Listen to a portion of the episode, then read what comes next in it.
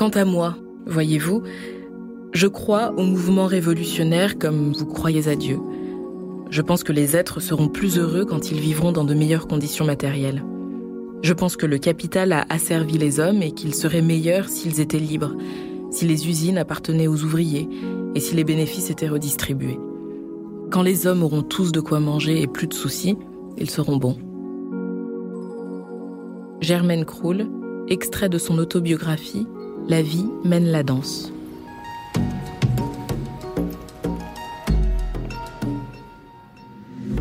C'était le début des années 1920 et il fallait déjà changer le monde, survivre aux idéaux écorchés, ressusciter des révolutions avortées, et à la question du comment, la photographe Germaine Krull aurait pu répondre sans concession. Née en 1897, morte en 1985 en Allemagne, elle traverse et photographie un siècle tourmenté. Quelques guerres, l'essor de la modernité ou encore une révolution pour laquelle elle risqua sa vie et sa liberté. L'histoire de la photographie retiendra l'avant-gardisme de Germaine Krull, mais son œuvre témoigne aussi d'une empathie profonde pour les ouvrières, les manouches, les clochards, les zonards, toutes celles et ceux qui sont exclus du capitalisme qu'elle combat dans sa jeunesse et relégués derrière cette frontière sociale qui sépare les centres de leurs marges. No Borders, sans frontières, est une série de podcasts du Centre Pompidou qui explore la parole de cinq photographes sur les frontières questionnées ou traversées dans leur vie et dans leurs œuvres. Bonjour, bonsoir et bienvenue.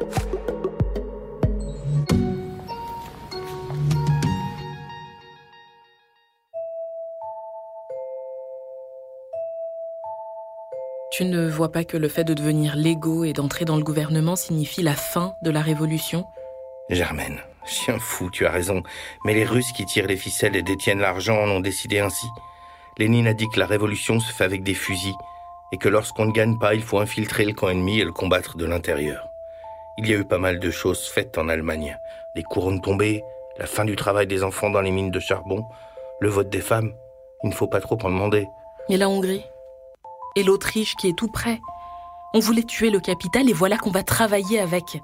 C'est impossible. Tu vois, chien fou, il y a deux façons de faire la révolution. C'est impossible. Mais écoute, chien fou, écoute. Bon. Karl Marx dit que si la révolution dans la rue est finie, il faut participer au gouvernement et le saboter. tu as fait la révolution dans la rue et elle fut belle. Mais la rue est synonyme de mort. Tous nos grands chefs y sont passés. Rosa Luxembourg, Kurt Eisner, etc., etc.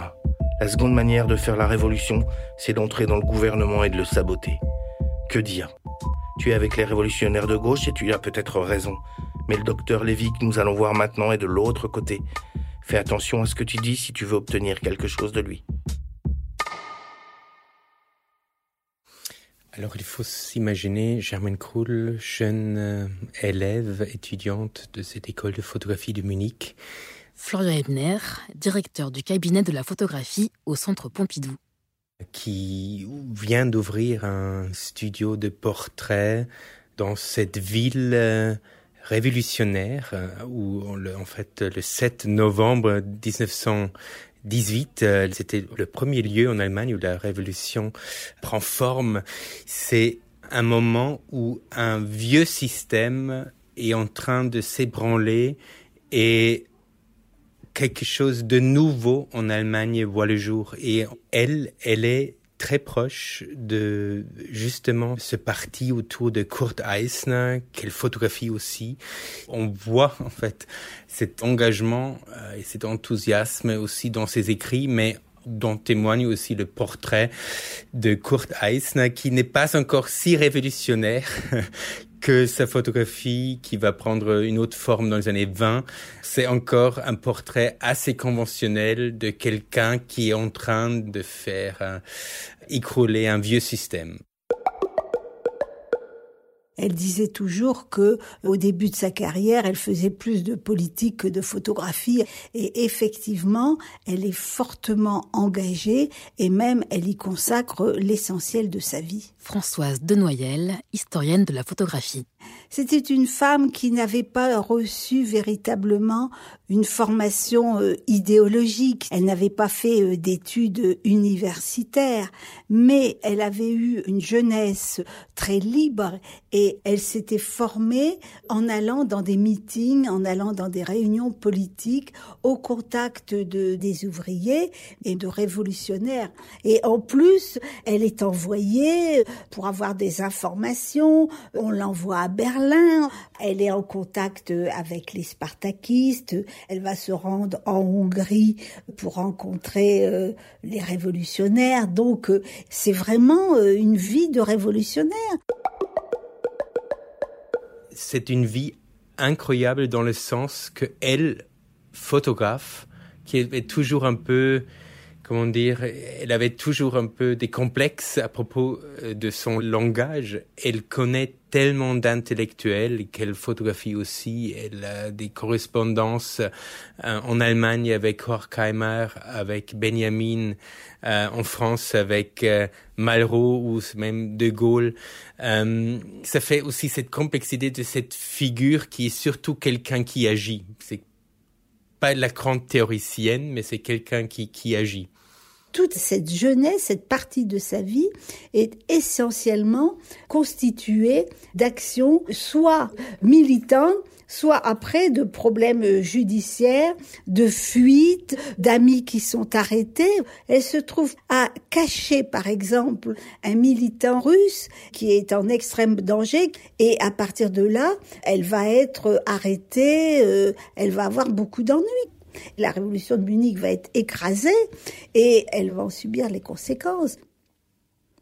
C'est une vision euh, un peu romantique de la révolution, mais en même temps très réelle, c'est-à-dire que on n'était pas dans le cinéma, on était véritablement dans une action tout à fait euh, pragmatique de militants.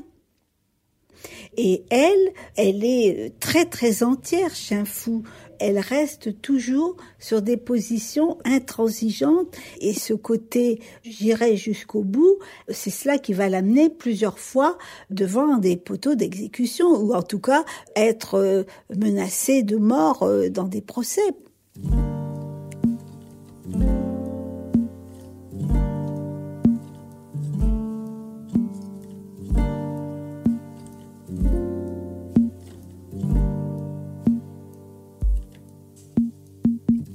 Je me sens bien dans cette chambre blanche avec rien qu'un fauteuil, une chaise et des fleurs. Toujours très belle. Je vis sans m'en rendre compte. Les infirmières en blanc, le docteur en blanc aussi, et les visites de mes amis, Fritz et Max. C'est bizarre. Je me souviens bien de tout le monde, mais il y a comme un nuage autour des événements des dernières semaines. Je ne me rappelle pas comment je suis venue ici. J'ai eu le typhus, c'est tout ce que je sais.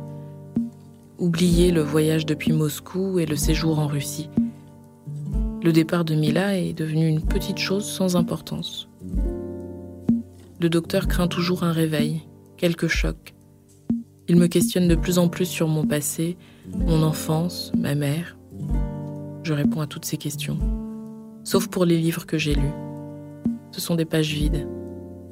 Je me sens parfaitement bien dans ma solitude blanche.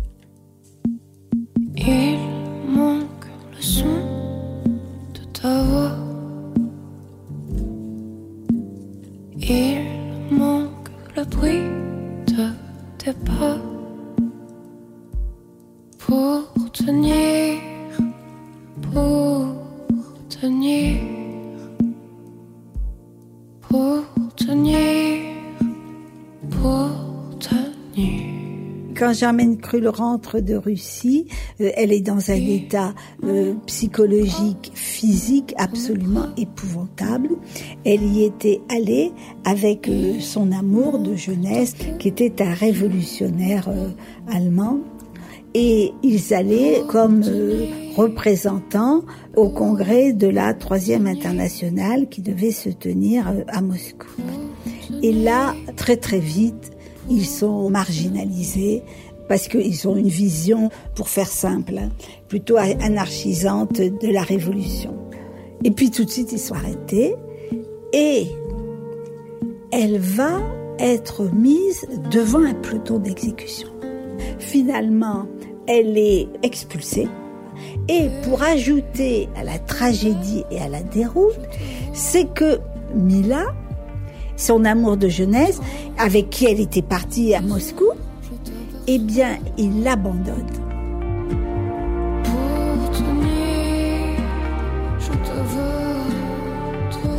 Quand elle a vu la réalité politique en Union soviétique, elle est certainement un peu désillusionnée. C'est le sort de beaucoup d'intellectuels des années 20-30, quand il était surtout après 37 euh, en Russie, mais elle a, elle a vu le système réel et probablement c'est aussi une des raisons pour, pour lesquelles elle garde une certaine distance. Alors même si elle est de gauche, même si elle s'identifie avec un, en fait une autre euh, une autre société, elle n'est plus en fait une femme révolutionnaire qu'elle était à Munich en 1918-19. C'est quand même, je pense, a appris à prendre une certaine distance. Elle a failli être exécutée. Hein. La Russie a été la première rupture. Et puis euh, la découverte des camps d'extermination. Hein. C'était les deux éléments qui ont fait que elle a cessé euh, tout, tout, engagement. Mais elle va quand même tout de suite repartir euh, sur le front en Afrique, faire de la résistance.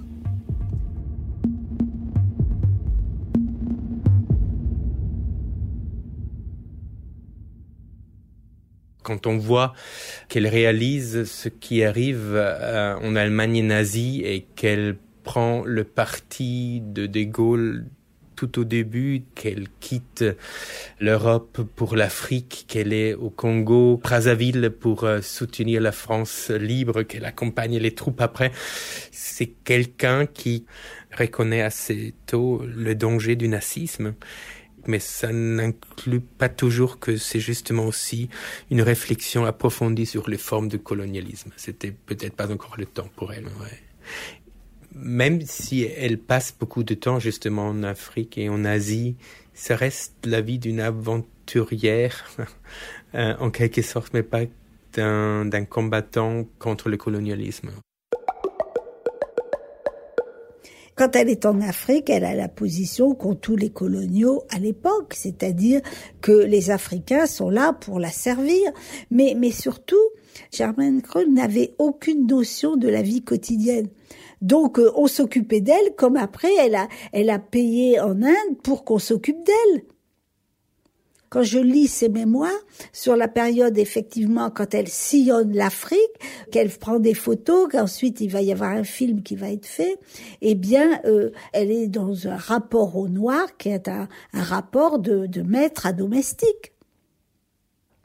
Et euh, en même temps, c'est une photographe, donc c'est quelqu'un qui sait saisir les instants, qui sait voir euh, l'essentiel, qui sait écouter, qui sait enregistré.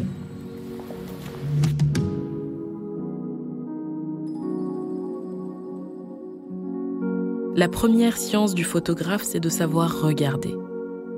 On regarde avec ses yeux le même monde. Vu par des yeux différents, ce n'est plus tout à fait le même monde. C'est le monde à travers la personnalité, d'un seul déclic. L'objectif enregistre le monde à l'extérieur et le photographe à l'intérieur. Le photographe est un témoin, le témoin de son époque. Le vrai photographe, c'est le témoin de tous les jours, c'est le reporter. Qu'il ne tienne pas toujours son œil à 1m50 du sol, c'est naturel, mais qu'il pense toujours au sol, au sol d'aujourd'hui, de ce matin, de ce jeudi matin ou de ce jour si beau qu'on néglige de s'informer du nom qu'il porte par hasard.